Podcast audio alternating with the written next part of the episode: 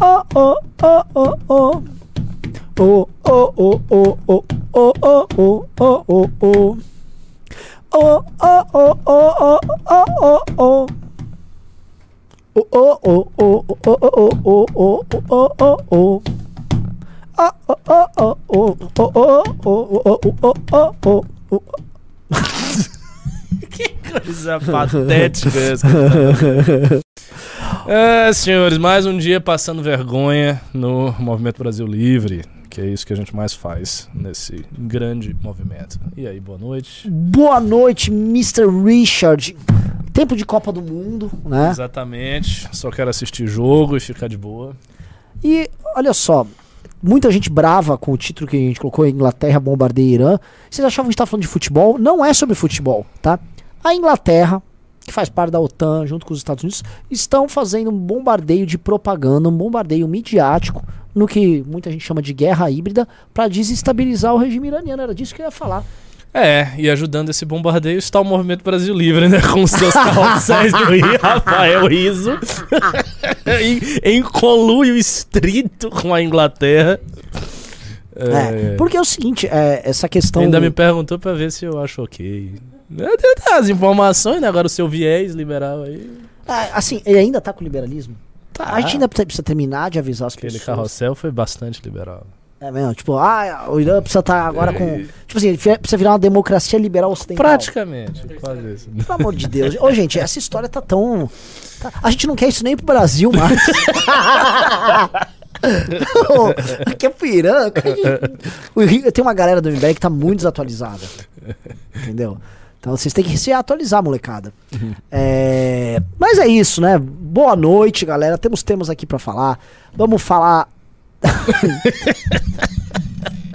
Seguinte, pessoal, não temos é, absolutamente nada pra falar e por isso mesmo é muito importante que vocês pimbem pra que a gente tenha algum assunto pra comentar, porque não tá acontecendo nada. Nada, assim. Nada. Tem alguns mic- micro escândalos. A mulher do Valdemar da Costa Neto resolveu abrir a boca, né? Normalmente não tem inimigo pior do que uma ex-mulher. Tem ah, o Bolsonaro em depressão e com medo da justiça. Nós temos uma mudança. Ah, isso é interessante, né? Saiu um relatório agora sobre uma mudança no perfil da turma que está ocupando as estradas. No perfil delas? É. O que que mudou? É, saiu as famílias e agora entraram arroaceiro, tem agora tanque de, tipo assim, galões de gasolina, negócio pra furar pneu de carro, mudou um perfil, virou um perfil mais de banditismo, Hum. ah, mas ainda vestido verde, verde e amarelo, mantendo o padrão de ocupação de estrada, e quem faz isso em geral tá recebendo grana. Hum. Então a, a Polícia Rodoviária Federal, em vários pontos, especialmente no, assim, na, na- no Raiz Catarinense, assim, detectaram, Santa Catarina e Paraná, detectaram uma mudança muito grande no perfil. Então não se sabe exatamente o porquê. Galera de direita falando, ah, são os infiltrados, mas não são infiltrados, né? Eram pessoas que estavam ali de verde e amarelo e tal. Mas houve essa mudança no perfil. Ah, outros, outras notícias interessantes que dá pra gente comentar. As ovelhas em círculos estão pedindo pra gente comentar. Vocês Você viram? viu? Vi, claro. Foi aonde mesmo? Foi num. As ovelhas estão, ó, sei lá, não sei quantos dias andando em círculos. Num círculo, elas ficam andando num círculo lá. tuc, e Mas ninguém comendo, sabe né? o motivo. Então, devem estar, né? Porque elas estão conseguindo andar e ninguém sabe o motivo disso aí. Negócio muito louco, cara. Ah, terceira coisa, outro, outro ponto que acho que dá pra gente abordar, a nomeação do Ilan Goldfein para o, o banco lá, Banco Banco, de. Interamericano de Desenvolvimento, e o impacto disso que teve na bolsa, mas o impacto disso também nessa relação de poder entre pró-mercado e anti-mercado no governo Lula. Ah, temos aí outro ponto pra gente comentar, que é o retorno do Trump às redes sociais, pelo menos ao Twitter, né? E o Elon Musk. Ah, todos temas que, na verdade, quem já tá no Clube MBL viu que a gente abordou antes, né? Boa parte do que a gente vai falar aqui hoje, você já vai receber lá no Clube MBL. Ah, eu queria comentar sobre George Soros, Pedro Abramovay, que aliás é um relatório que nós já estamos produzindo pro Clube MBL. Mas vamos começar. Você quer começar pro Brasil ou pro mundo? Você que sabe. Vamos, Ah, você me dificulta, né? Ficando assim, joga aí pro. vamos começar pelo mundo. Depois a gente vai pro Brasil. Vamos começar pelo, pelo Elon Musk Pode e ser. pelo Trump. Olha só, galera. O Elon Musk, todo mundo viu, ele comprou o Twitter e ele começou a reativar uma série de perfis. Se eu não me engano, o maior coach global, o Andrew Tate, acho que ele tá de volta. O- Tá, né? Tô, tô, tô, tô- mas eu vi, eu vi postagens com ele e tal. O Jordan Peterson voltou. Uns dois ou três outros influenciadores voltaram. E o Elon Musk organizou uma espécie de uma enquete. Voltou? Então, aí o Elon Musk organizou uma enquete. E na enquete o Trump ganhou por 58 a 42. E aí o Elon Musk voltou com o perfil do Trump. O Trump, pelo que eu vi, nem sequer agradeceu. Né? Só avisou que ia continuar postando naquela rede social dele. Fui lá na rede social dele ver. Ah, não tá, ele tá lá postando, tá lá. É, assim, só, só tem uns trumpistas lá, né? Uma rede social do Trump. Aí ele manteve o, o- a linha de que não quer retornar. E aí o, o Elon Musk ainda tirou uma onda. né? Também foi uma postagem que a gente fez lá no Clube MBL. Ah, que ele fez aquele post, tem um post famoso, tem um meme famoso, talvez o Toto ache esse meme, que é tipo um, um padre, não sei se é franciscano tal. Ele tá, é um monge, ele tá dentro do, do claustro dele, e aí tem uma gostosa de freira, uma gostosa de quatro, né? E aí ele tá, não, não quero ver isso. É, isso, isso, isso, isso. E aí o Elon Musk botou um símbolo do Twitter, né, na moça ah, bem afeiçoada ali, né, e o Trump, quanto, quanto, quanto que ele vai resistir à tentação. E eu sou da tese, e eu comentei lá, esse aí. É, não tem nenhuma pornografia, então pode ser. Muito bom. E aí o Trump, o Musk colocou aqui, e não nos deixe cair em tentação.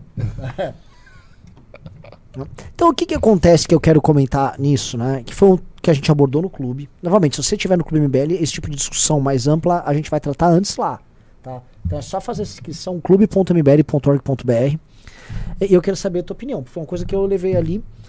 É, o Trump, ele era o nome, o maior nome da direita no mundo. Eu já sei até o que você vai dizer, porque eu vi o seu tweet. Não. então já Você vou... vai dizer que o maior nome se tornou o Elon Musk e que o Trump, na verdade, acabou. Ele não aceita. O Trump é muito competitivo nisso e o Trump não tá gostando dessa história. E eu jogo pra você e aí a gente entender isso. Concordo. Acabou a análise. não, não, não, fal- falando sério. Sim, eu acho que tem um ponto aí que é o seguinte: o, o Elon Musk, ele, por ter comprado o Twitter, ele virou uma espécie de grande salvador da liberdade de expressão da direita, mesmo. Sim. Porque não é só um cara, ah, mas é o presidente dos Estados Unidos e tal. O Trump foi calado pelos seus rivais. Quando o Trump foi calado, ele se demonstrou fraco. Porque, basicamente, o presidente dos Estados Unidos não teve força suficiente de impor no seu país que uma rede social tirasse ele de, circulação. E isso é muito humilhante por si. Não dá, por exemplo, para imaginar que líderes como Putin ou Xi Jinping nas suas redes lá do- do- dos seus países seriam retirados. Imagina, Sim. sei lá, o, o Xi Jinping tem um perfil oficial no TikTok e aí de repente o TikTok tira, o Xi Tira. Jinping. Isso é inconcebível. É óbvio, eu sei a diferença da democracia, ditadura, mas é, é uma demonstração de poder. E aconteceu isso com o Trump. Quando o Elon Musk compra o Twitter e dá ao Trump a possibilidade dele voltar, ele vira a salvaguarda do- da, da liberdade de expressão da direita na internet. Ponto. E outra coisa, nem se sabe se o Trump vai ganhar as prévias do Partido Sim. Republicano. O Trump tá numa posição Então difícil. pode ser o seguinte, que o Trump perca as prévias, que não seja ele a, a representar o golpe, e daí? E aí o, que- o que, que vira o trumpismo? Vira nada. Sim. Porque ele não tem poder nenhum. Não foi ele que foi escolhido. E o trumpismo vai se simplesmente derreter. E, e isso pode estar acontecendo em breve. Você acha que o Elon Musk teria interesse, talvez futuro, de ele próprio se lançar a presidente? Ele não pode, porque ele não Ele é não americano. ele, ele é canadense? É, ele é canadense? é- Não, ele é africano. Africano. Africano. Não é nem sul-africano, eu digo sul-africano. Africano. E então ele poder ele não pode, mas ele tem muitos Ah, tem muita influência, Tem, né? tem aquela turma toda dele lá, então vamos ver. O ponto é, ele. Quando ele colocou o Trump pra dentro da plataforma novamente, ele trouxe todo o ataque pra ele, não pro Trump. E a polarização passou a acontecer com o Elon Musk e não com o Trump. E mais, o Trump foi mero pretexto pra grandes jornais ah, norte-americanos, assim, imprensa global, eh, gerar animosidade com o Elon Musk. E aí o Elon Musk começou a fazer aquilo que o Trump sempre soube fazer bem, que era monopolizar a pauta. Então a pauta agora é o Elon Musk. Semana É. passada, é, ah, o Twitter vai cair, o Twitter vai sair do ar. E houve uma mudança gerencial muito grande. Porque o, eu tô acompanhando um pouco disso. O Twitter ele até tinha uma gestão interessante por um período, mas o Twitter entrou muito nesse negócio de é, é diversidade, não sei o que, ESG. E o Twitter também ele se perdeu na própria piada. Então começou a ter desenvolvedor de menos para pessoas pensando em políticas hum. demais. Os memorandos internos com metas da semana, ou com hum. grandes objetivos, tinham sete páginas. Qualquer empresa que tem sete páginas para falar qual é o seu objetivo principal, hum. quer dizer que você está perdido.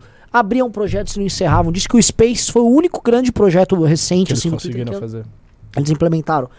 E aí o que, que o Elon Musk faz? Ele sai demitindo, ele mete o facão em toda essa turma sem dó e troca uma turma super eu vi a foto. Foi ele, ele mesmo que postou aquela foto? É. Aquela e, foto é muito é. boa. E aí ele mete um monte de nerd. Um monte de nerd. E aí os nerds estão lá, os nerds entregaram, e houve uma, uma parada assim de substituição de equipe no momento que o Twitter uh, tem um contrato com a Copa do Mundo, ele tá transmitindo a Copa do Mundo também lá. Então todo mundo fala, ah, o Twitter não vai aguentar, o Twitter vai cair. O Twitter não só aguentou, como ele conseguiu gerar esse aumento de volume e trocou a equipe no processo. Então o Elon Musk teve algumas vitórias muito grandes. Hum. E a imprensa que estava sacaneando, ah, vai acabar, não sei o que, tá adotando agora uma, um novo caminho. Se eu não me engano, é a CBS. Depois dá, dá uma checada aí, Totô. É, acho que, a, a, é, que é uma televisão americana, mas é a CBS ela saiu do Twitter. Em protesto. Em protesto, estamos saindo do Twitter. Então a imprensa oficial tá naquele jus esperneante lá. Eles estão Tenta ver, eu não sei se é assim, é, talvez seja a CBS, tenta ver que é uma rede de TV americana que saiu do Twitter. É, e o. Olhando assim, né? Como é que fica essa situação? Porque é a primeira rede social, primeira dessas grandes empresas do Vale do Silício, mais do que rede social, a, as Big Tech, das grandes Big Tech, ela é a primeira a ter um cara que não é progressista. É, isso é, é, muito representativo. É, pra gente entender, o, a Amazon, a Apple, a Microsoft são muito mais lucrativas do que a, o, o Twitter. E se você compara o Twitter com a operação do grupo Meta, que é o Facebook, Instagram, WhatsApp, uh, ou com o YouTube, que é uma rede social do grupo Alphabet, que é o Google, ele é uma operação menor, ele fala para um público menor, mas ele é profundamente influente. Ele é como se fosse o grande veículo de imprensa do mundo. Uhum. E foi uma atacada inteligente, ah, porque, porque, ele acaba influenciando em todo o debate. Ah, ah. O, o, Twitter sempre foi muito associado a pessoas inteligentes. Uma rede social de gente inteligente. Porque é uma rede opinativa. Sim. Você, é, os políticos todos estão lá. Isso eu lembro, nossa, anos e anos atrás, eu ainda tá na Bahia que falaram que era para eu criar um Twitter, porque realmente era a rede das pessoas, sabe, as pessoas mais influentes, políticos, canais de jornalismo tudo mais. É, eu acho que esse gesto aí de sair é uma coisa totalmente superficial. Eles vão voltar. Não dá para você ignorar uma rede que tem dezenas de milhões de pessoas conectadas. A mais. Mais do que isso. É, acho que, eu não sei se dá bilhão, mas é coisa de centenas, de, centenas milhões, de milhões. Centenas de milhões. Então, não dá para ignorar uma coisa dessa. E engraçado nesse gesto é que geralmente é a direita que fazia essas coisas, né? Uhum. Então chegava alguma cor, alguma política muito restritiva e aí perfis da direita saíam daquela rede social e resolviam tentar ir para outra rede. Tipo, Monark foi pro Rumble, na, o Olavo que foi para aquela outra. Você lembra? Nossa! Tinha uma rede lá atrás que é, lembro, lembro, flopou, era o é. Gap, era o Gaf. Não, não, o Gabi foi um do Sapinho, mas ele tinha criado uma dele, o Olavo. É, ele tinha criado uma outra. Então a gente sempre viu figuras da direita saindo das grandes redes mainstream, porque estavam sendo perseguidos por algum motivo, e tentando criar redes menores e não conseguindo, naturalmente. Porque uma rede social, para ela ser efetiva, ela precisa ser muito grande. Porque senão Só tem. Sabe, a, a, rede social ela tem que emular a sociedade real. Você tem que ter muita gente para a coisa fazer sentido. E agora é do Musk, o Twitter. Então, assim, todo mundo vai ter que se adaptar. E tem um ponto, né? Todo mundo comentava como o Donald Trump conseguia ser um grande troll. Ele era um troll e ele sabia tirar um. O Musk é um troll. Musk é muito troll, muito no, troll. No, nas redes sociais. Ele não liga para ataque, ele sabe virar o jogo. É ele mesmo que faz aquilo ali ou ele tem um memeiro assim genial que ele Eu contrata? achar que é ele ali, viu? É, é. E ele já vem, e ele soube, ele fez algumas coisas muito interessantes. Ele soube, ele pegava todos os grandes nichos. Ele pegou o nicho da galera é, de Forchan, a galera da cripto ele pegou. Então ele foi pegando os grandes nichos que mobilizavam gente em redes sociais, foi trazendo pra ele, foi trazendo pra ele, foi trazendo pra ele, virou um troll, arrumou os inimigos certos e tá indo bem. O desafio dele é tornar o Twitter é, sustentável do ponto de vista econômico e eu não vejo razão pra ele não conseguir fazer isso. É, é, e ele Uhum. É muito deficitário o Twitter? não digo que é, o problema é, ser- o problema é que ele não fatura como deveria. Hum. Entendeu? O- o- ele fatura muito menos com anúncios do que os concorrentes diretos dele. Entendi. Primeiro porque a base de usuários é menor que um Facebook, por exemplo. Hum. É, segundo que o Facebook tem essa coisa da, da um trabalho mais localizado. É, foi a CBS News, né? É. Então, Muito bom. E ele. E o Twitter é uma rede. Ela não é tão amigável pra você fazer anúncios em vídeo e tal. Ela- Você não tá indo procurar um vídeo no, no Twitter. Mas é o desafio dele. é, eu não vejo por que ele não vai conseguir fazer isso, porque estava mal administrado mesmo. Era uma rede que estava mal tocada. E ele fazendo isso e tendo essa rede que ela é uma rede que influencia as outras redes, especialmente em termos políticos, a gente pode imaginar que o, o campo nosso tem um encontrou um refúgio. Não sem choro, por exemplo, a Europa, é, os países lá da União Europeia. A União Europeia tem essas comissões enormes, chatíssimas, querem exigir que ele tenha moderações para certos assuntos e tal. Ou seja, eles querem de fora definir como é que vai ser a política lá no Twitter. Mas aí eles também, para proibir o conteúdo, eles nunca fizeram proibição de conteúdo. Então ele pode falar: não, eu não sou sediado aí. E ele pode, ele pode comprar briga ali Uhum. com eles. Ah, mas eu acho que, olhando para o campo da direita aí, que a gente faz parte, é, acho que ele destronou o Trump. Eu acho que é perigoso pro Trump ele se tornar ridículo nesse retorno. Uhum. É, ele se tornar um cara muito mais próximo de um Alex Jones que.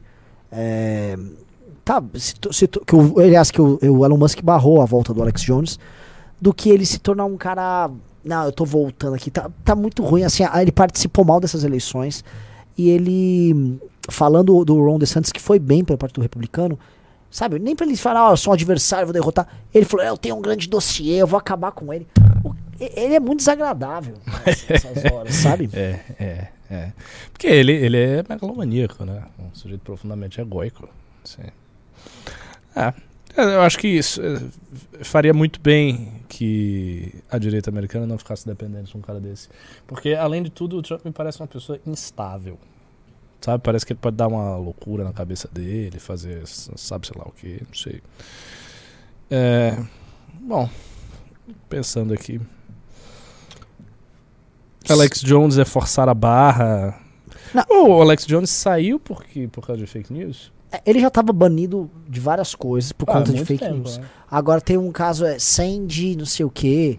É um caso envolvendo criança. Não sei se foi essa mo- morte de criança num. É pedofilia ou morte assim, Era um caso bizarro, mas calma. Mas E não ele- é ele. Não, não, ele não tava envolvido com isso. Ele falou que. é- Ou ele falou que era fake news, ou que foi invenção de alguém. Ah, Eu não acompanhei tanto. A, a coisa foi tão feia que ele perdeu. Ele foi condenado na casa dos bilhões. Ah, eu vi, cara, eu vi, eu vi. Caso de Sandy Hook. É, botaram uma condenação impagável pra esse cara. Mas esse, esse cara é mais maluco, né? Eu- sempre que eu vi, eu, eu vi alguns cortes do, do conteúdo do Alex Jones, eram sempre coisas muito conspiratórias, muito conspiratórias, e que dava p- p- pra perceber claramente que não era verdadeiro. Então ele falava umas coisas. Ele não fez a conspiração lá da- das Torres Gêmeas? Acho que teve É? isso também. É, teve- ele fez muitas conspirações ele era- ao longo dos, dos tempos. Muito louco e faturava horrores. Aquele negócio do Pizzagate, né? O Pizzagate. É, ele falava que tinha, os democratas tinham tipo bar que eles se reuniam e faziam tipo sumo, alguma coisa assim. Ah, é, então tem, é, é assim, essas coisas já começam a não duvidar tanto. Mas, é, que tão, tem agora um escândalo novo que estão pegando, que é o É. da FTX, que é o do Sam Bankman-Fried, que é um... Ah. E assim, tem muita história. Parece. a- a- diz aí que ele tá envolvido nesses escândalos de pedofilia rodando. Enfim. é- Eu não posso ficar falando essas palavras aqui que cortam o o algoritmo corta a audiência, mas. O cara era bem bizarro. Agora, um funcionário revelou fotos das orgias organizadas lá com a turma do FTX.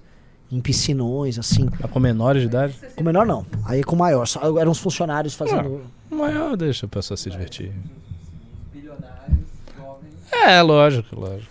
É, é que assim, tem que imaginar um grupo de jovens muito ricos dando, uh, fraudando seus clientes com criptomoeda, sendo o maior financiador da campanha do Joe Biden e no tempo, o tempo livre organizando orgias enquanto destrói o mercado de cripto. Parecem pessoas bem legais. É. Não, mas o cara, o cara, você já viu as fotos do Sam? Sam? É muito esquisito, muito esquisito. Você vai botar a foto do cara aí? Deixa eu ver. Cadê?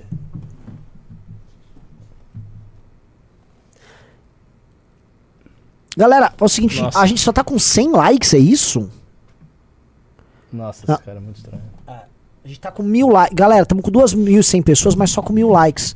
É, muda o título aqui, ó. Valdemar entrega Bolsonaro. Põe Valdemar entrega Bolsonaro. Tá? Agora esse negócio da mulher do Valdemar, isso aí é potencialmente grande mesmo. É. Vamos lá, vamos sair agora dos Estados Unidos. Tá muito glorioso ficar falando de Elon Musk aqui ali. Vamos falar de Valdemar. Sai do Elon Musk, vamos pro Valdemar da Costa Neto, tá?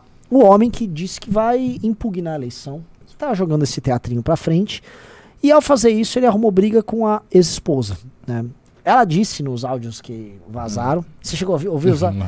Ela disse assim que ela tá preocupada com a democracia. Acho isso muito engraçado. Ah, ó, Ele me traiu! Agora eu estou preocupado com a com a democracia. democracia. E aí ela começa a abrir um monte de coisa. Ela fala de doleiro, ela fala de homem da mala, de gente que lava o dinheiro dele. É assim, aí ela vai citando nomes. Ela vai citando os laranjas dele na executiva do PL. E isso é interessante porque um, para um dono de partido, alguém abrindo quem são os laranjas que votam com ele para fazer com que ele seja o dono perpétuo do partido, isso atrapalha.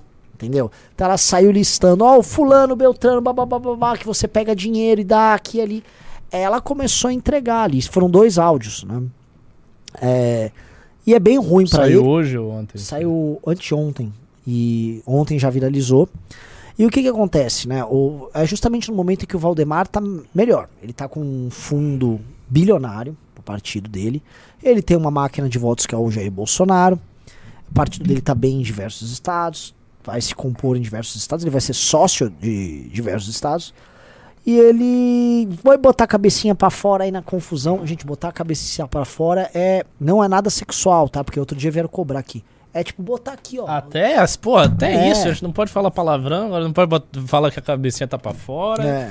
Esse programa aqui tá virando um antro de moralismo. É. Não aguento mais esse negócio. E aí ele. É, meu, ainda assunto de política. Lógico, ô José Neto, programa de política. Assunto de política. e aí ele tomou essa da esposa. Né? Eu imagino que ele não tem condição de comprar briga, não só por causa da esposa. É um cara que não tá em condição de ficar comprando essas brigas Vai ter que públicas. comprar é a esposa, na verdade. É, isso é verdade. O cara deve ter prometido já mundos Minha querida, uma viagem, diamantes, toma aqui. Foi, foi um grande erro. Você sabe como é, Carne Fala, mas te amo. E ele dá a entender, a, a ela dá a entender, ela não te comentei. Ô, bota isso no título. Muda o título pra Michele Bolsonaro tem caso com Valdemar. Ela fala que o, a, a Michele Bolsonaro, é, ela usa o termo, ela disse que ela era uma, ma- a marmita do Valdemar. Nossa senhora. Eu, eu, vou, eu vou ver esses áudios depois. É. Ca- Caramba. Interrogação, né? A gente não É. afirmou nada. Pelo menos não é só o marido, né? Então a coisa assim, a coisa é, é braba, ela, ela joga o problema ali.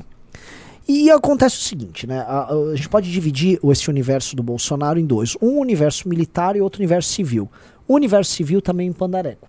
Saiu uma matéria também esse fim de semana que a casa que tocava o QG da campanha do Bolsonaro, a casa que era o QG da campanha do Bolsonaro, ela continua em funcionamento e fica recebendo várias pessoas para tratar das manifestações. É o QG do golpe que tavam- deram o nome e é paga pelo PL. Então tem essa turma tocando ali, e aí vai deputados, vão vários né, estrategistas. Marcel Van Hatten fica indo lá. Um dia a gente levou esse cara a sério, mano. Pois é. E tem a turma militar. Eu digo isso porque a gente vê. a- a- eu não sei se é um comando central nisso. Eu não consigo crer que as Forças Armadas participam disso como um todo. É, mas me parece que assim, o comando civil ali é o comando dessa ação do Valdemar da Costa Neto, são as negociações para salvar o Bolsonaro. E o comando militar são as notas das Forças Armadas e as recorrentes declarações públicas de membros das Forças Armadas que estão viralizando muito e me parece que o bichinho do, da fama mordeu. É, assim, eu já há muito tempo eu acreditava que isso ia acontecer, porque é aquilo que eu já falei aqui em análises anteriores. O Exército é uma instituição vaidosa que saiu humilhada durante bastante tempo depois da democratização e que agora viu a chance de voltar ao poder. E voltou, porque Bolsonaro botou muito militar no poder. Os caras estão ali. Então, assim, é do máximo interesse das Forças Armadas continuar esse jogo aí, cara. Acho que eles vão tentar empurrar isso aí com a barriga, continuar esse jogo. Essas pessoas pedindo intervenção. Quando o Lula vier, talvez tenha manifestações pedindo intervenção para prender o Lula, fazer qualquer coisa desse, nesse sentido. É, e eu acho que sim, que as Forças Armadas devem estar jogando sim.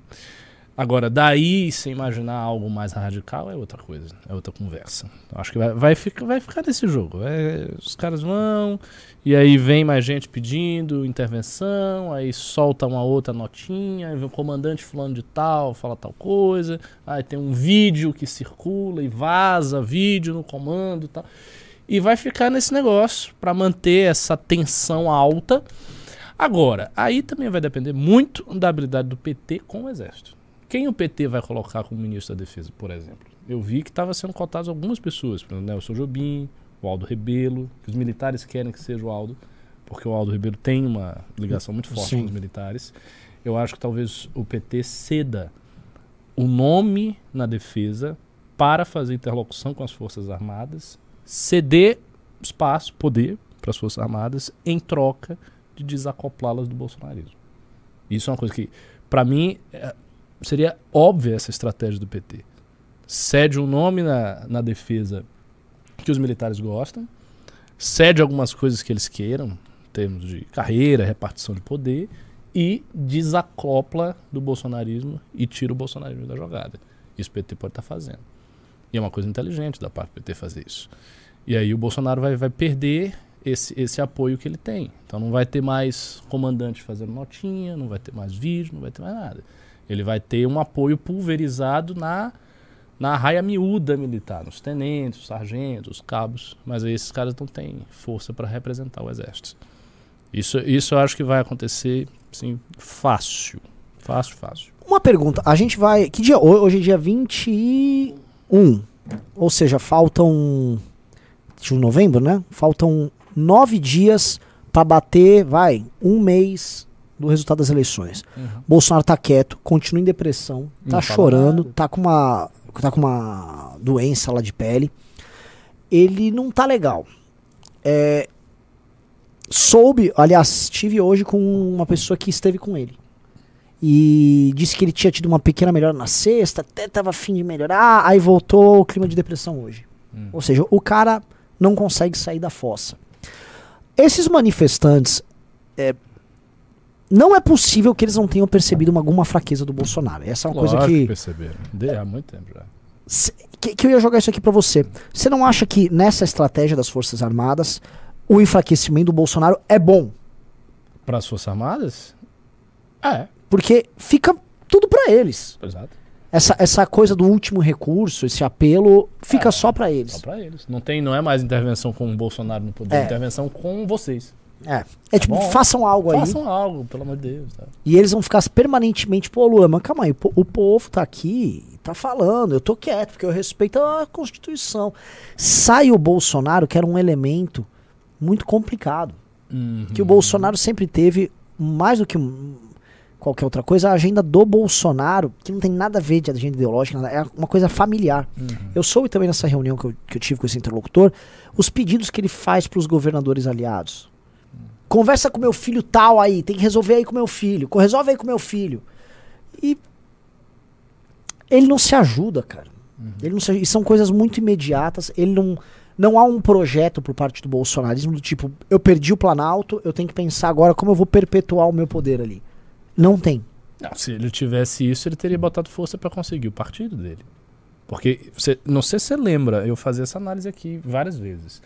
Eu dizia o seguinte: se o Bolsonaro tiver um partido próprio, ele tem uma sobrevida na política indefinida. Por quê? Porque eles tornam cacique partidário. Sim. Como é o Valdemar, como são tantos políticos que são caciques. O cara é dono do partido e ele tem poder e ele vai tocando aquilo ali. Então o Bolsonaro poderia ter feito isso. Ele poderia ter o partido, daí ele per perde a presidência e ele se mantém como cacique do grande partido de direita no Brasil, que meio que forçaria toda a direita uhum. ou a entrar no partido ou a levar em consideração como a maior força partidária constituída de direita. Ele dava um, um norte ideológico ali do bolsonarismo e seguia assim o resto da vida, criando isso e legando esse partido aos seus filhos, ao Eduardo e tal, que todos seriam presidente do partido. Tal. Só que ele não fez. Ele não fez. Então, ele sem a presidência não é nada, cara.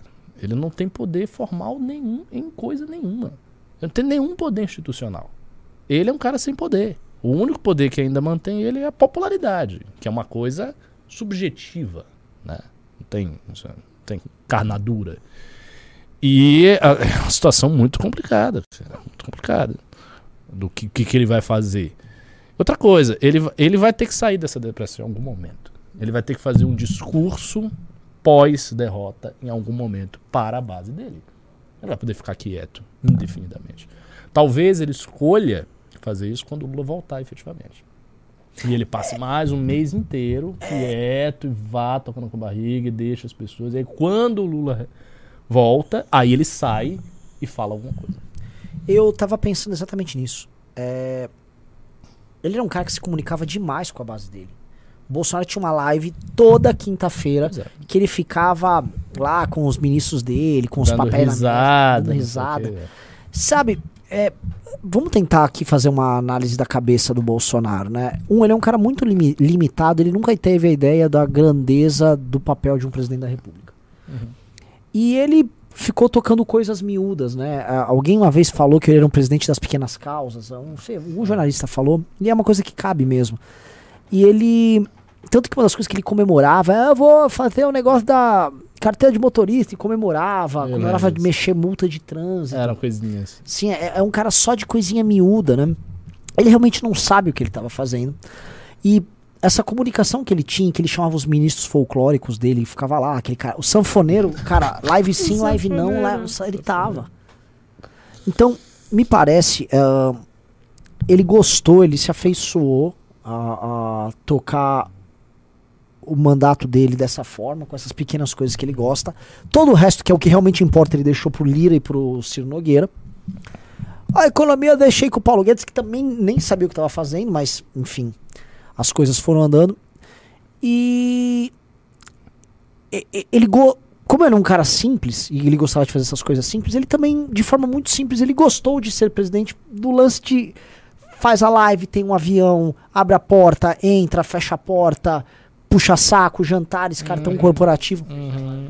Ser chamado de presidente, ele gostou da brincadeira e tinha muita gente que gostava dele, ficou provado nas eleições. Então ele ele criou um vínculo que eu não tô tentando, eu não tô tentando pensar, ah, ele é um, ele é um coisa malvado. Ele viu um vínculo, tipo assim, oh, eu amava estar aqui. Querem me tirar isso de mim.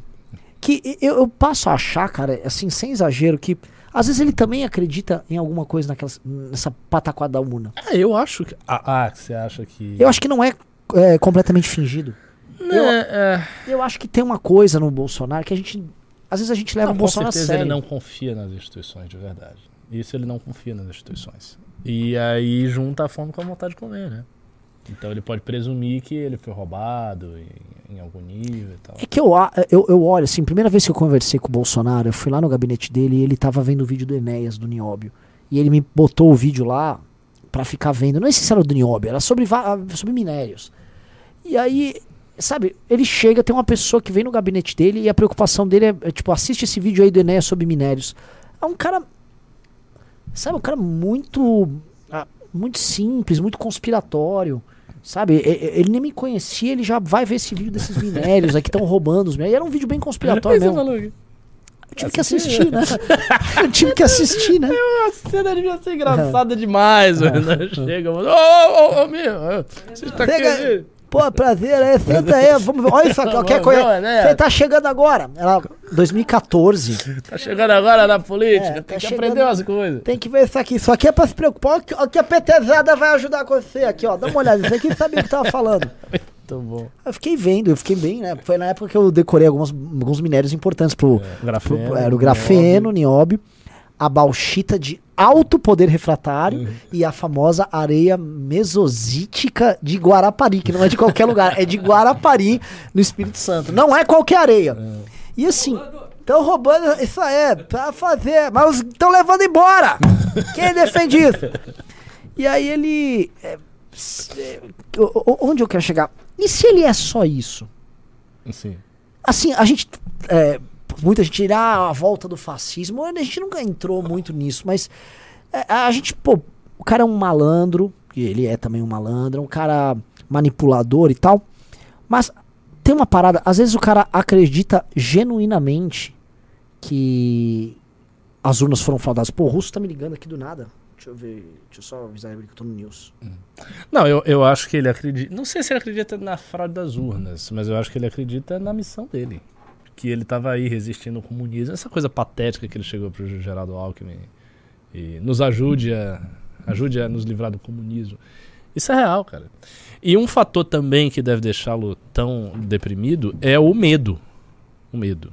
Acho que o Bolsonaro é um cara que hoje está profundamente amedrontado com o que vai acontecer porque ele foi derrotado pelo seu rival ideológico supremo, o PT retornou, tudo o que havia em termos de esquema e tal tá sob os olhos do PT.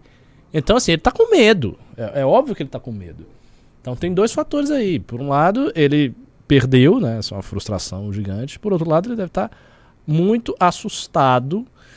É, as pessoas falam, por exemplo, eu, eu vi al- algumas, alguns analistas, até a gente, né, dizer que ah, não, Bolsonaro pode fazer um acordo, né, ele pode tentar um acordo via STF para tentar salvar os filhos e tal. A questão é ele acreditar que esse acordo seja possível. Ele acreditar, por exemplo, que o PT ou o STF ou qualquer, enfim, potestade política do Brasil manteria um acordo com ele.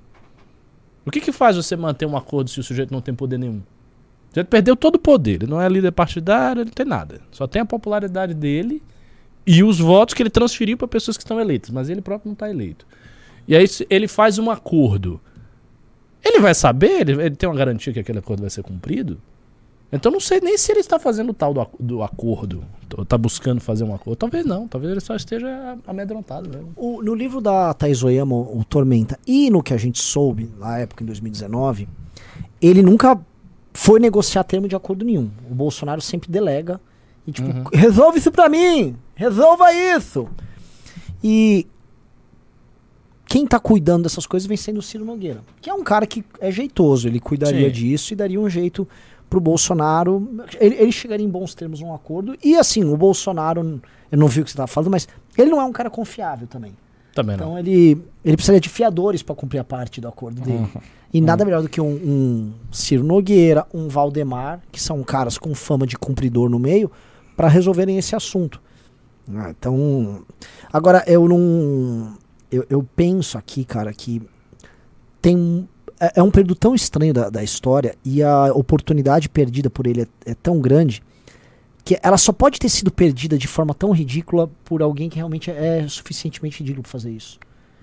Né, A gente olha, assim, ele teve a, com a faca e o queijo na mão. A gente, a- vocês que estão assistindo aí, vocês têm que olhar o Brasil que ele pegou. É. Ele pegou um Brasil mais ou menos pacificado politicamente, não estou falando na questão ju- jurídica e STF, mas politicamente ele pegou um governo como o do Temer que ele só precisava dar continuidade. Só precisar da continuidade.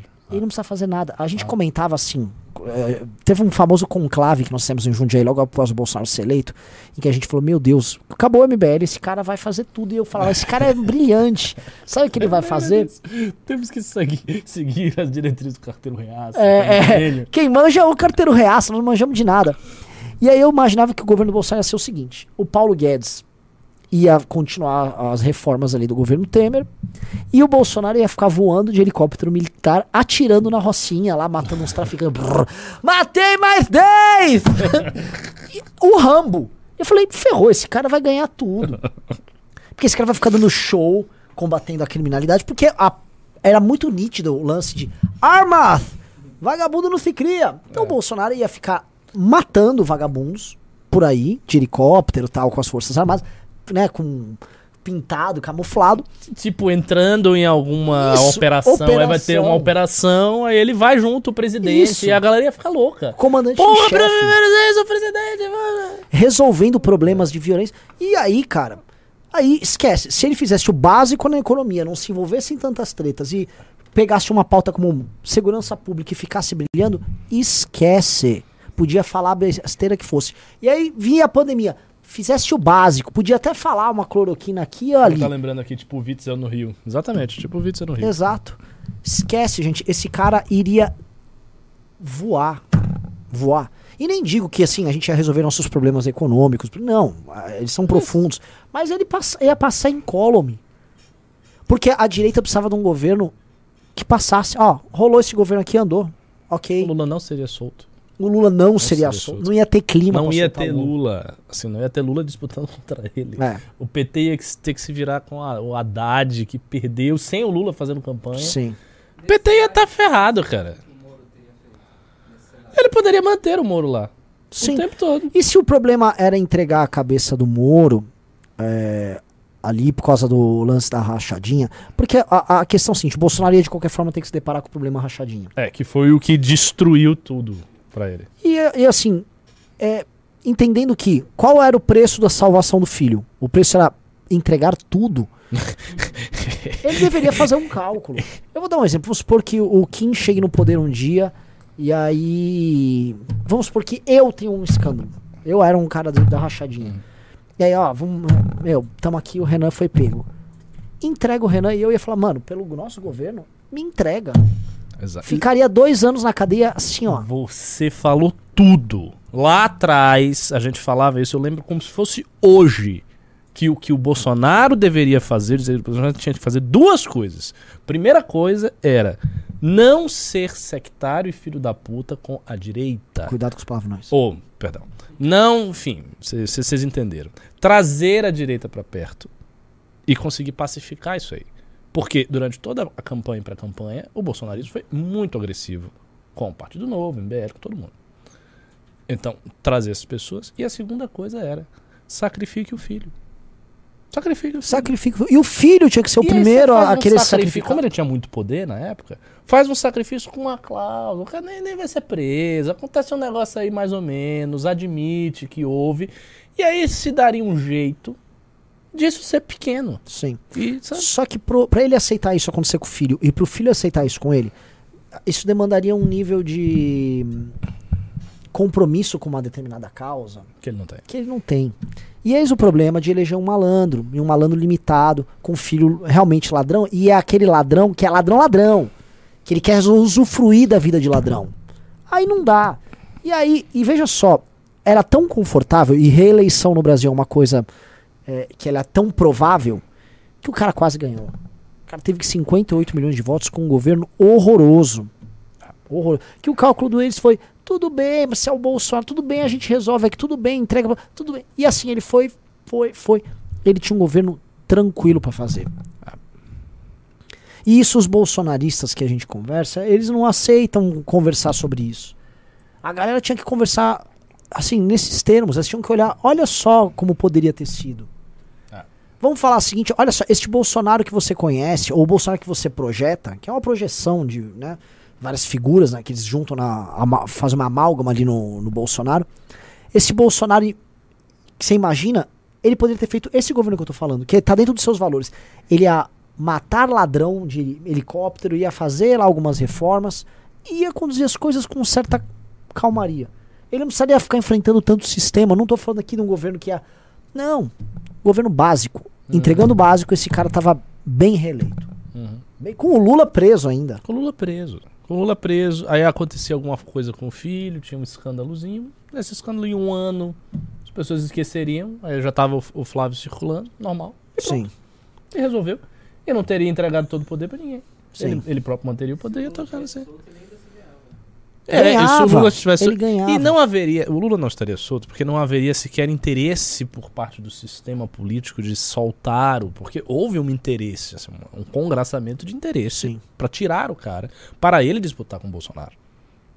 Não haveria esse interesse. O sistema estava, estaria muito bem com o Bolsonaro, ele estaria de boa.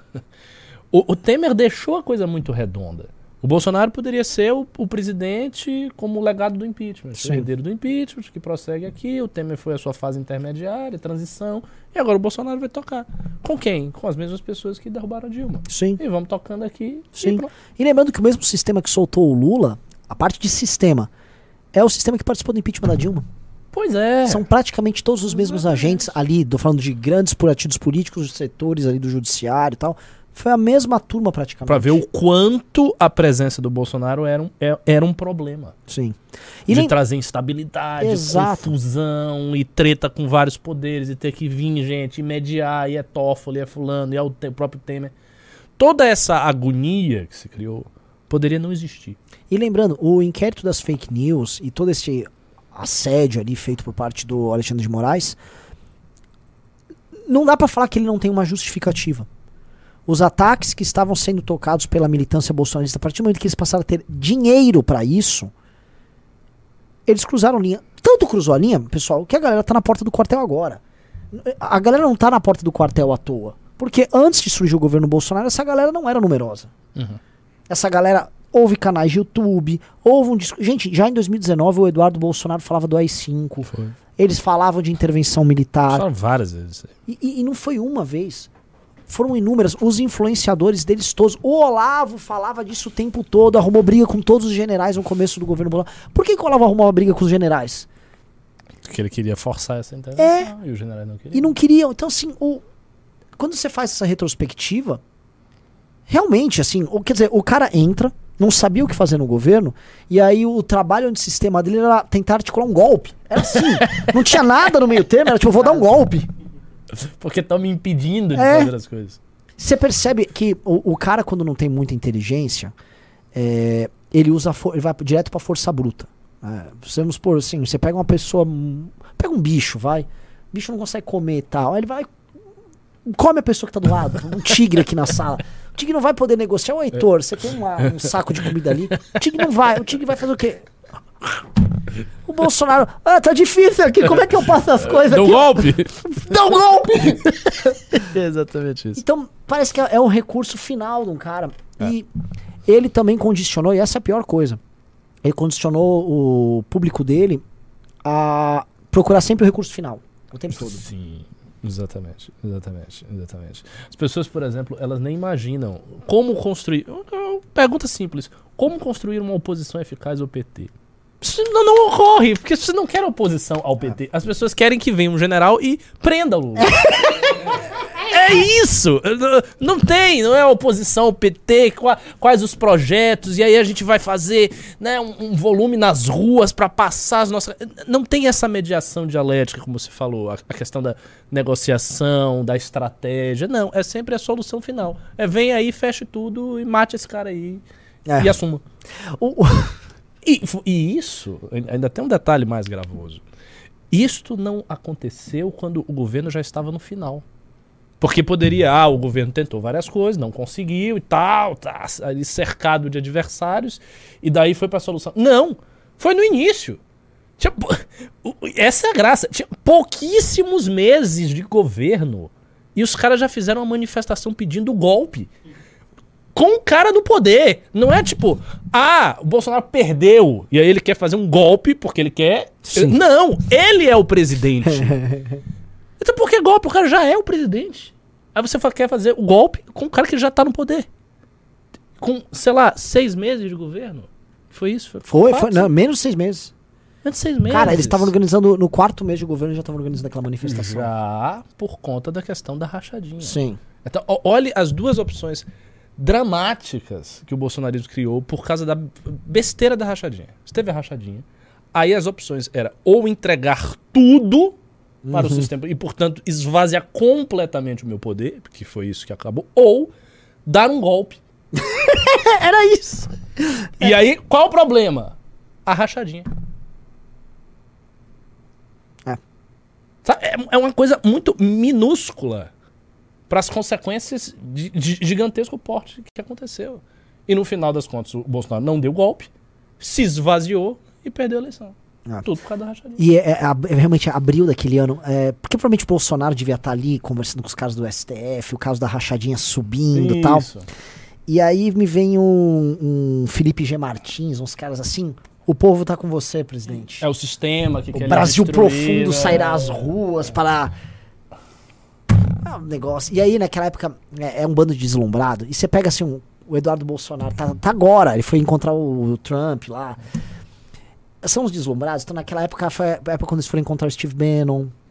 Então, eles, aí eles trouxeram aquela coisa do Vaporwave, então eles vão começar a imitar o Tirite, o Tirite, vamos ucranizar, tamo doidão. Aí era Rosa Choque pra cá, tal, aqueles palhacitos lá, zoeiros, né? Ah, é, como é que é? Não aguenta piada, não sei o quê, fa far meme.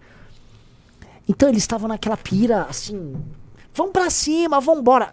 E tomaram um nó do Toffoli. Outra coisa pra gente fazer essa, fazer essa retrospe- retrospectiva, você percebe que toda vez que precisou ser negociado algo, algo complexo, não foi tocado por ele.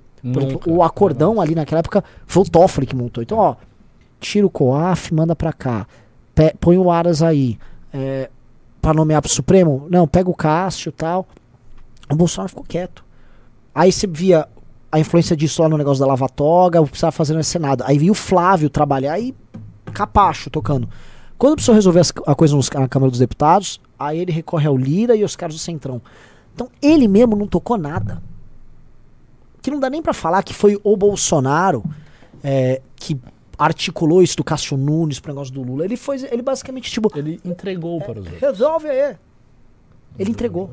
Enquanto ele tava pedindo golpe, golpe, golpe que nunca veio. Isso. o cara perdeu a eleição. E eu acho que o, o golpe, É um golpe. desempenho muito medíocre, isso né? É. E, e o que que acontece? Quando você olha a parte política, ele não fez nada, ele ficou delegando tudo.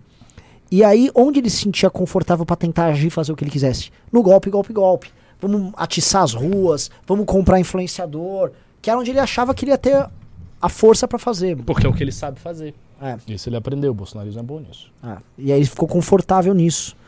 E a Jovem Pan no meio disso tudo aí?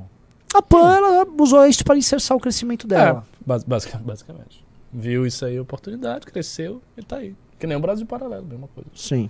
Essas grandes empresas de comunicação. Galera, já estamos chegando às 8 horas da noite. Já tenho 1.400 likes e estamos em 3.300 pessoas. Fico muito feliz. Mas assim, tá faltando mais uns 1.200 likes pra eu ficar realmente feliz. E pra gente começar a ler pimba e, e trocar ideia. Quem tem mais algum tema aqui que a gente deixou passar? Não, falou Co- da... comentem aqui. Ah, o ah, eu não vou falar de vai cair a audiência. Eu não vou falar de Vettel. Um piloto chato demais. Galera, coloque aqui nos comentários o que, que vocês gostariam que a gente comentasse aqui de- desses temas recentes. E aí depois. Nossa, voltou alguma coisa com o Adriano da Nóbrega?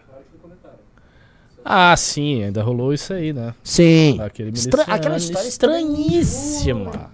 Muito estranha. Até agora ninguém sabe. O cara É. foi achado na Bahia, É. aí ele tava no sítio.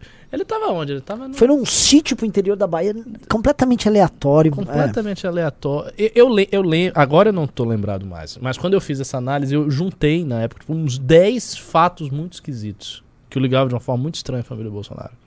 Ah, ele tava no sítio de um cara do PSL. Sim. Acho que era de um vereador Sim, do PSL, sim, ou sim. alguma coisa assim. Ele foi encontrado lá. Foi, participou de palestra com eles. Ele, ele- ele tinha relação. Não, o Adriano da Nóbrega tinha gente ligada a ele dentro do gabinete do Flávio. É. Não, ele era do gabinete do Flávio. É, ele também foi, é verdade. A irmã dele, eu vou ver. E tinha o. E ele era ligado à turma do escritório do crime, que era o principal grupo miliciano. Assim, tem uma coisa assim, talvez o medo do Bolsonaro pode ser grande ali, porque podia destravar muita coisa essa história da rachadinha. É. Envolvimento brabo com crime organizado. É, e, e- pois é, se foi isso, até fica mais racional o que ele fez. Tipo, que aí você não é mais só rachadinha, é a sua ligação com a milícia. E aí ele perceberia que ele iria ser derrubado da presidência. E poder ser preso, a família toda e tal. Você não pode ter um presidente que é ligado à milícia, diretamente. E ele pode ter sido ligado, sim, né? A família era. Mas você não acha que, eh, como as coisas chegaram a um, a um ponto muito extremo nesse enfrentamento dele com o STF, eles já não teriam soltado essa cartada depois? Não sei, mas, mas sempre nunca chegou tão extremo assim. O que eu sempre sentia é que quem tava pegando o problema extremo era a militância. Militância. Não, não, no passado ele, ele começou a atacar frontalmente o Alexandre de Moraes. Sim, mas o STF não replicou diretamente contra ele. Replicou mais contra a militância. sei. Mas eu entendo seu raciocínio. Tipo, se já tivesse isso, por que não. É. Porque também tem essa coisa, né? A, a milícia diz respeito a muita gente no Rio de Janeiro. né? Muita gente. Assim, Muita ali a gente tá Tem falando de um problema de que envolve o Rio inteiro. governadores Ah. e tal. Então eu não sei até que ponto dá pra jogar uma coisa dessa. né? É. Porque o, o Bolsonaro, ele é incendiário. Então se ele se visse numa situação, ele poderia Sim. começar a delatar e ter É. um, Vou abrir um aqui! escândalo. Tal. Ah, Você veja que o próprio PT não vai explorar isso, que eu acho que até o PT deve ser, ter envolvimento, o PT do Rio. algo que tá conectado com isso. tá? Não, total. O, o André Siciliano. É, Siciliano. Ah, lem- levantando um ponto aqui, ó. Pediu pra falar do Alan dos Santos, que parece que o Alexandre de Moraes revogou o passaporte dele. Né, E aí ele começa a ficar impossibilitado. Hum. Até eu nem sei como é que fica a estadia dele nos Estados Unidos sem um passaporte. Hum. Querem forçá-lo pra ele voltar. É. E ele. Então dá, dá uma checada aí se é real que o Alan Santos perdeu o passaporte. Porque é mais outro avanço contra a militância do Bolsonaro no momento que a militância do Bolsonaro tá muito pouco bolsonarista. O Alan dos Santos, ele não. Assim, há muito tempo ele já vem criticando o Bolsonaro. E aí o que, que vai rolar? É mais uma. Então é oficial, revogar o passaporte dele mesmo. E. Caramba. É. É. Está... Será que ele volta pro Brasil? Se ele voltar, ele vai pra cadeia. Se ele voltar, vai preso. Nossa. Eu acho que certos Nossa, nomes muito. aí não vai ter. Não vai ter anistia pra eles. Não, não. Eu, na realidade, eu sou da tese que não vai ter anistia pra ninguém. Eu não. Eu não tô com essa convicção que vai ter esses acordos pro Bolsonaro. Por que que teria? Você acha que não vai, ninguém vai abrir a boca aí? Não, cara, mas- por que que teria grandes acordos? Por que, que o PT vai fazer isso? Por que ele não vai pra cima de todo mundo? Uai, o, o cara é o principal rival deles. E se eles querem saber de onde vem o dinheiro? É. Seguindo a linha do que o Toffoli falou. Hum. O Toffoli usou aquele exemplo da Argentina, que a Argentina não fez uma anistia, que a Argentina fez um trabalho de ficar remexendo nas feridas. E ele fez o discurso lá no LID, lá nos Estados Unidos, na seguinte linha. Não vamos fazer o que fizeram na Argentina, a Argentina ficou presa no passado, o Brasil tem que olhar pra frente. Ele não tava falando da lei da anistia aqui, que ele é até relator de um processo envolvendo isso. Ele tava falando do governo Bolsonaro. É, mas essa é a posição dele. E, e a posição dele talvez não seja a posição que vai prosperar, entendeu? Mas eu acho que o PT, o PT não tem força pra comprar uma briga. Porque olha só, o PT a gente tá esquecendo algumas coisas. O PT não tá com, essa, com esse reggae todo ali Não, lógico, Deputados. lógico, Senado, muito menos. Lógico, vai ter que ceder demais, demais, demais. Aí vai arrumar. Ele vai arrumar briga com. Não briga, mas querer forçar uma coisa sem uma, É. um endosso do, do STF. E, e se talvez sem um, ganho- um grande ganho no lugar, ele pode deduzir que uma direita acéfala é perigosa, porque pode subir outro para de poder, Uhum. mais inteligente que o Bolsonaro. É, tem que ver, tem que ver o que eles vão fazer. Vamos ler os pimbas? Vamos. Vamos lá, galera. Mandem pix, mandem pimba, tá? Ah, e outra coisa. Se inscreva no Clube MBL, porque a gente vai ter uma política de quem for membro do Clube MBL de pix aqui ou de pimba, né? De, a gente ler as perguntas feitas pela galera lá também, tá? Lem- Lembrando vocês, o Clube MBL é uma. É, assim, o futuro do MBL é o Clube MBL, igual a, a futuro da militância do MBL era a Academia MBL, e já, já vem sendo, né? O Bétega, Guto, os novos coordenadores ao redor do Brasil. O novo MBL nasceu na academia, e o futuro do MBL como máquina de comunicação e inclusive gestão da sua própria comunidade é o clube.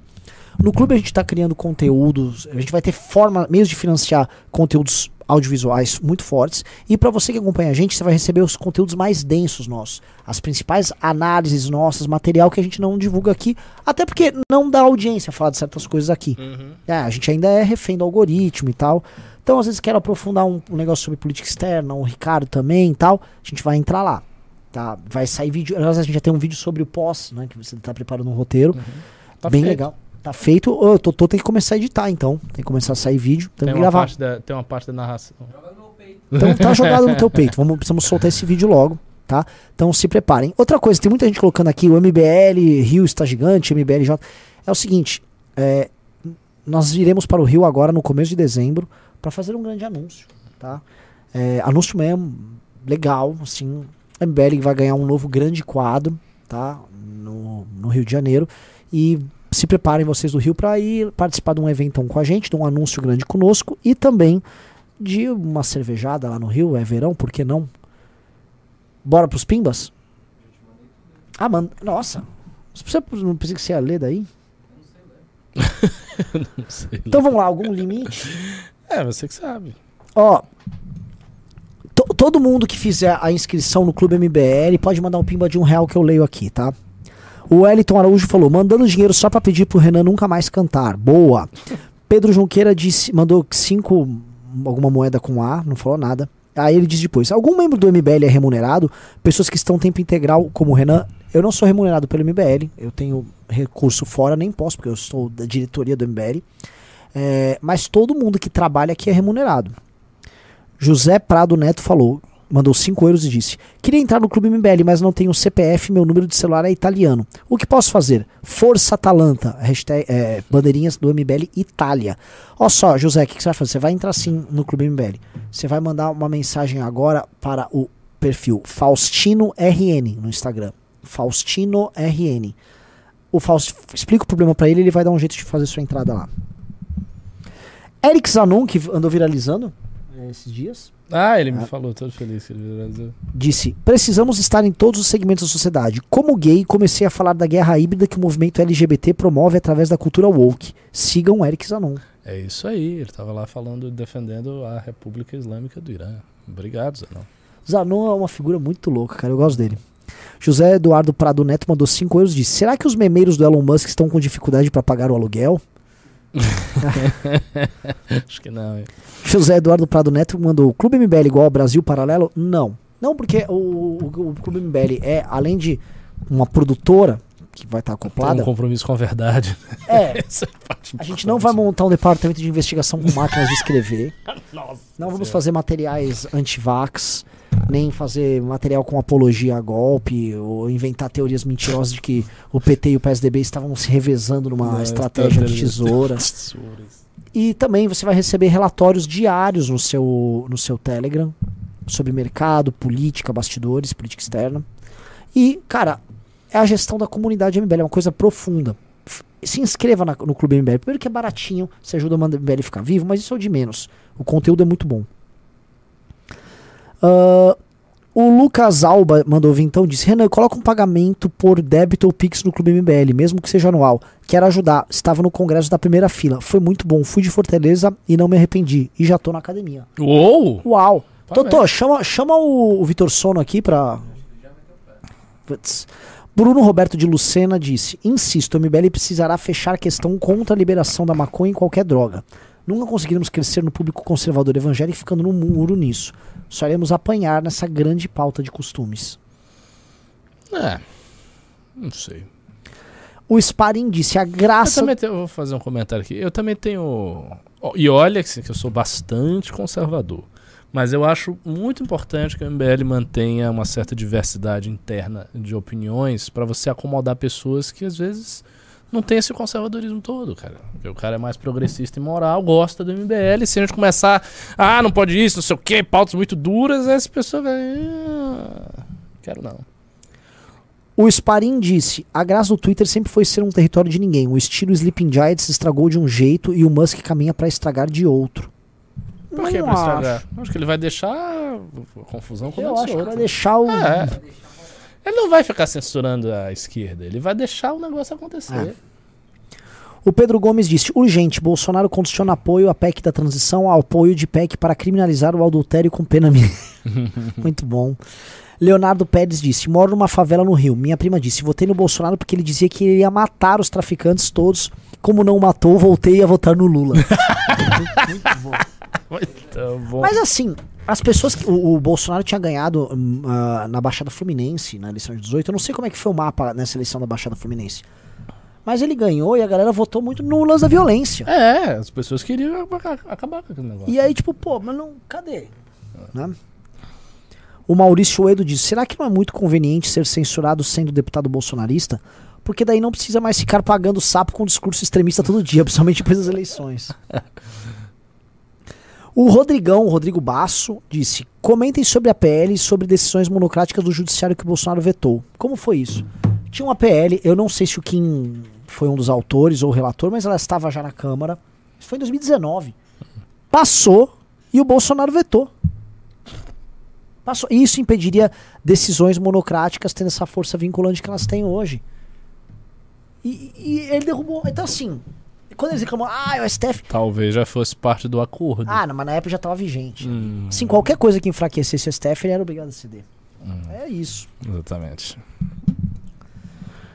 Eu acho, vou até te falar uma coisa, seria tão mais honesto, até da galera que acompanha o Bolsonaro, que segue o Bolsonaro e tal, pegar e falar, ele cedeu, ele não conseguiu, tal, ele fez esse acordo, mas sei lá, o governo dele fez isso, isso e aquilo, do que fingir que ele é um, um guerreiro, sabe? É, é muito. A única questão é que se as pessoas tivessem esse realismo, elas não seriam bolsonaristas. Ah, eu sei. esse, esse é o Mas não, você tá certíssimo, né? É que elas gostam dele, eu acho que elas gostam dele, elas acham o olho dele bonito. Agora, existe um Bolsonaro, que que esse cara não é um bolsonarista. Que a maior parte dos meus inimigos conservadores se encontra nessa categoria. É uma galera que acha que o Bolsonaro é um bosta. Que, perdão, que ele é fraco, enfim. Tem muitas críticas reais ao Bolsonaro. Acho que ele cedeu em tudo. Mas que não tem ninguém pra colocar lá. entendeu? Hum.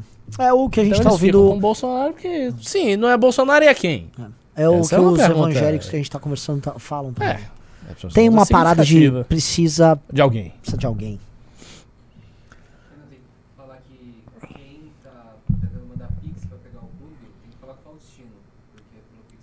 Pra. É, você quer comprar o clube, pagar anuidade por Pix, manda já mensagem pra Faustino RN. Já manda mensagem pra ele que ele vai arrumar pra você. O, o Célio falou, Ricardo, fale no microfone. O Oi. capitão Bugzilla disse: Me inscrevi na Academia MBL e gostaria de saber se os conteúdos já serão de acordo com o novo rumo do MBL, baseado nas novas ideias que serão implementadas no livro amarelo. Ou será só um conteúdo mais antigo, vulgo liberbobismo? Não. Pri- primeiro que o conteúdo que já tá lá gravado não é liberbobismo. Não, não tem isso na academia desde o princípio, é, nunca na teve verdade. liberbobismo. A academia, outra coisa, a os conteúdos da academia, eles são conteúdos muito práticos. Eles são coisas pra você tocar núcleo, pra você entender. A parte mais teórica, quem dá mesmo sou eu. E aí não tem liberbobismo, não. É, é sondar modernidade, é texto, é umas coisas assim, você vai, vai gostar. Vamos pros Pix. O Felipe José disse: Professor Ricardo, como dizer que Stalin e Lenin não são grandes líderes, mas sim genocidas, se na história temos figuras como César e Alexandre? Tá, mas eu acho que eles foram grandes líderes e genocidas. Especialmente Stalin. Há, há- há uma, há uma distinção importante assim, entre a atividade repressiva de Lenin e a atividade de Stalin.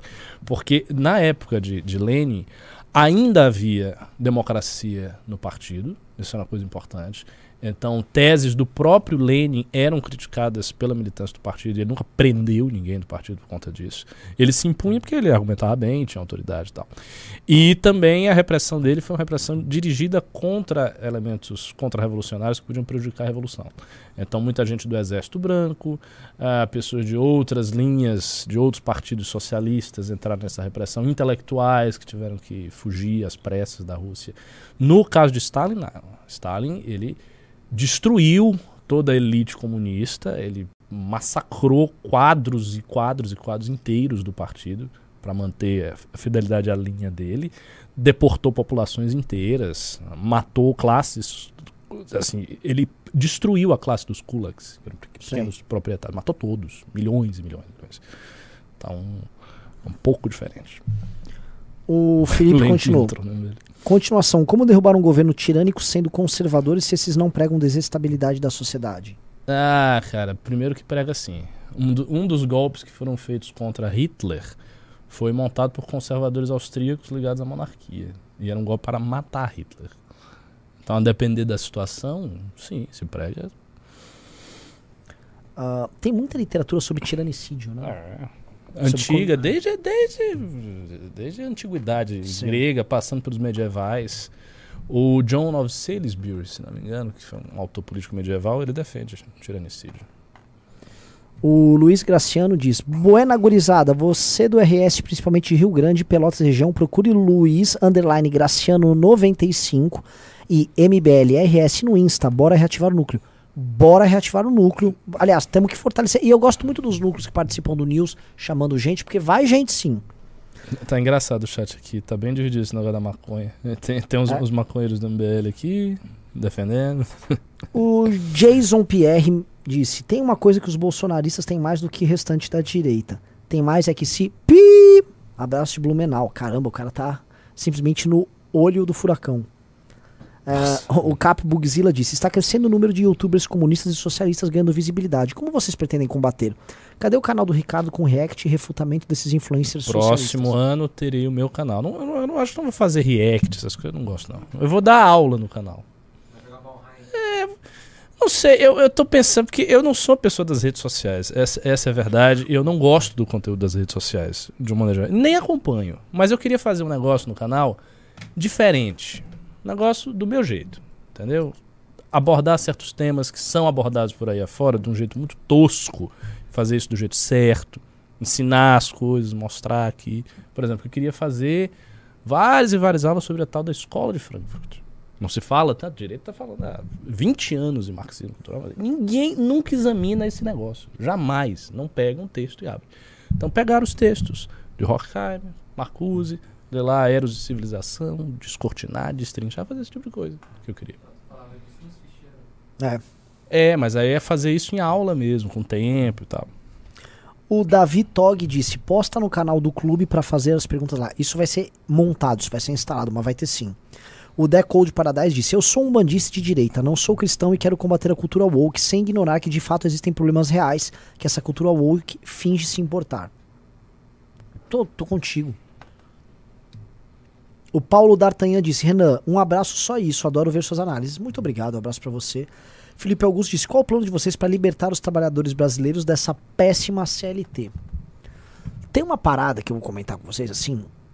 No setor de serviços e nos setores mais informais da nova economia, ninguém é CLT mais, tá? Todo mundo é PJ. A pejotização já rolou.